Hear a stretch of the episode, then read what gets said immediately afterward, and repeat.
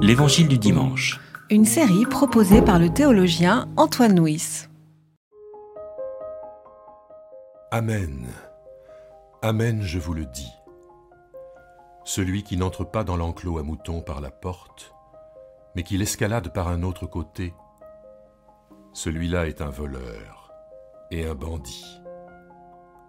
Mais celui qui entre par la porte est le berger des moutons.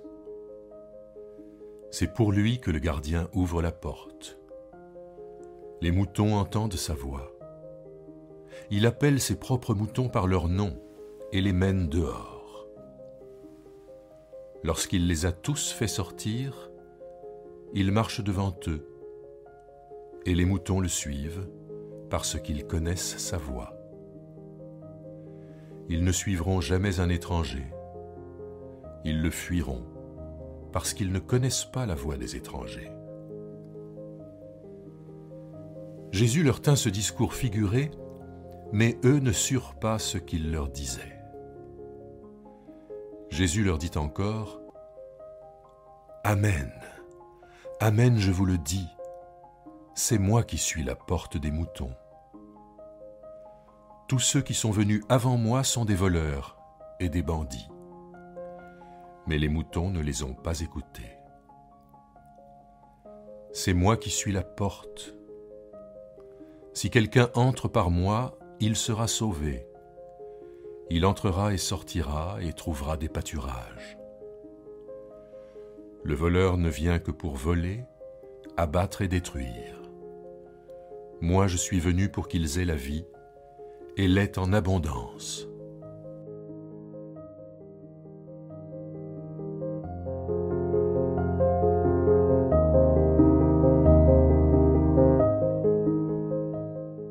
Dans les passages qui précèdent, nous trouvons d'abord au chapitre 8 le récit de la femme adultère avec cette opposition de Jésus euh, vis-à-vis avec les religieux qui étaient accusateurs. Et puis enfin, dans le récit de Jean 9, c'est le grand récit de l'aveugle né, de la guérison de cet aveugle, et qui va là encore être l'occasion d'une opposition entre Jésus et les religieux. Et cette euh, opposition, ben, elle va trouver une sorte de, synthèse, de récapitulation dans notre récit qui fait euh, l'opposition entre les voleurs et les bandits d'un côté et euh, le berger, la porte de l'autre côté. Et donc c'est à travers cette opposition que nous pouvons relire ce passage.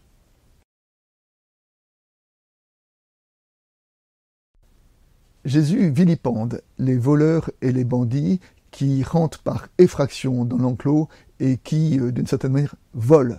Ils volent les moutons. Hein. Alors, euh, le vol dont il est question ici, c'est le vol de liberté, le vol d'une spiritualité.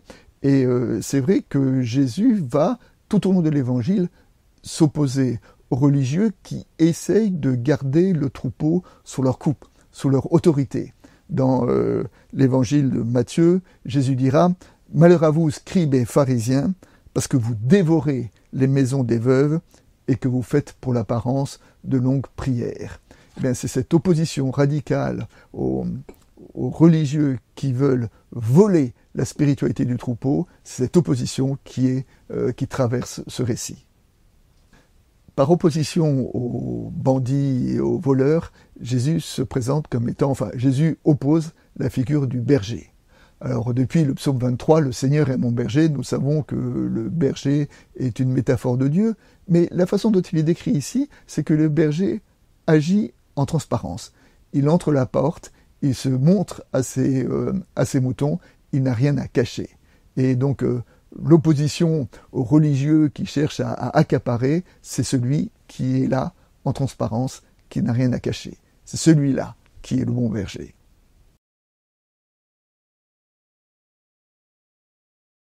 Le berger appelle les moutons par leur nom. Alors là encore, nous trouvons une référence au verset d'Ésaïe qui dit Sois sans crainte, car je t'ai racheté, je t'ai appelé par ton nom, tu es à moi. Le grand message de la Bible, c'est que Dieu nous appelle par notre nom. Alors, le nom, c'est pas simplement euh, la façon usuelle de nous désigner. Le nom dans la Bible, c'est quelque chose qui dit la profondeur de notre identité, l'être que, que nous sommes. Et se sentir appelé par son nom, c'est être reconnu comme une personne unique aux yeux de Dieu. Hein. Et euh, nous savons que c'est en l'appelant par son nom que Jésus s'est révélé à Marie-Madeleine euh, au moment dans le, le jardin où était le, tombeau vide. Hein. Euh, Marie-Madeleine voit Jésus, elle pense que c'est les jardiniers, elle lui dit Où l'as-tu mis? Et Jésus dit Marie.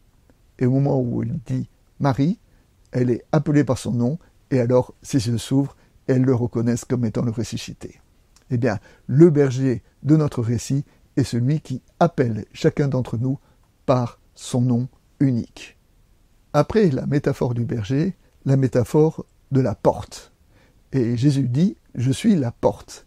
Et tout le monde peut entrer et sortir. Le propre d'une porte, ce n'est pas une porte fermée pour pouvoir euh, protéger les disciples, mais c'est une porte dans laquelle on peut rentrer, on peut sortir, et on peut sortir pour aller euh, à la découverte de nouveaux pâturages. Il me semble que là encore, la figure de la porte s'oppose à la figure du voleur et du bandit, parce que euh, l'Église euh, à laquelle Jésus fait référence ici est une Église dans laquelle on peut entrer et dans laquelle on peut sortir, dans laquelle on est invité à découvrir de nouveaux pâturages. Il me semble que, que cette image, cette métaphore de Jésus comme la porte, est une métaphore qui devrait s'appliquer de façon tout à fait privilégiée à l'Église de nos jours, comme de tous les temps d'ailleurs. Notre texte dit que le berger et la porte est venu pour que les moutons aient la vie en abondance. Et il me semble que nous méditons ce texte quelques semaines après Pâques et que le grand message de Pâques est bien celui de la vie en abondance. Hein. Euh, l'abondance, ça veut dire euh, le superflu, ça veut dire la grâce, ça veut dire la, générosité. Euh, dans le premier chapitre de cet évangile de Jean, il nous est dit que, à propos de Jésus, nous avons tout reçu de sa plénitude, grâce par grâce. Et que donc euh, euh, le bon berger, celui qui est la porte, est celui qui vient donner de l'abondance, c'est celui qui vient donner de la générosité, et c'est à cela que nous le reconnaissons. Comme illustration, nous pouvons entendre que le berger appelle les moutons par nom, et les moutons reconnaissent sa voix. C'est-à-dire que les moutons reconnaissent que, que dans ce qu'il est, dans ce qu'il dit, il y a euh, vraiment une vie, une vie qui nous rejoint, une vie qui nous appelle. Et à ce propos, je voudrais euh, citer euh, ces quelques réflexions du théologien Joseph Doré, qui dit la chose suivante, à propos de l'Évangile.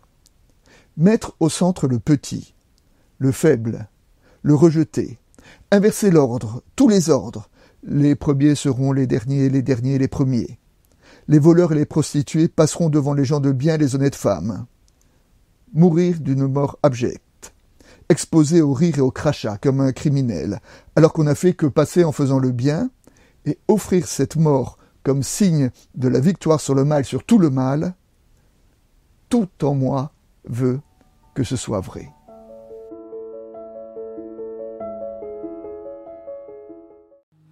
C'était l'Évangile du dimanche une série de regards protestants. Enregistré par Antoine Nuis. Voix off, Dominique Fano-Renaudin.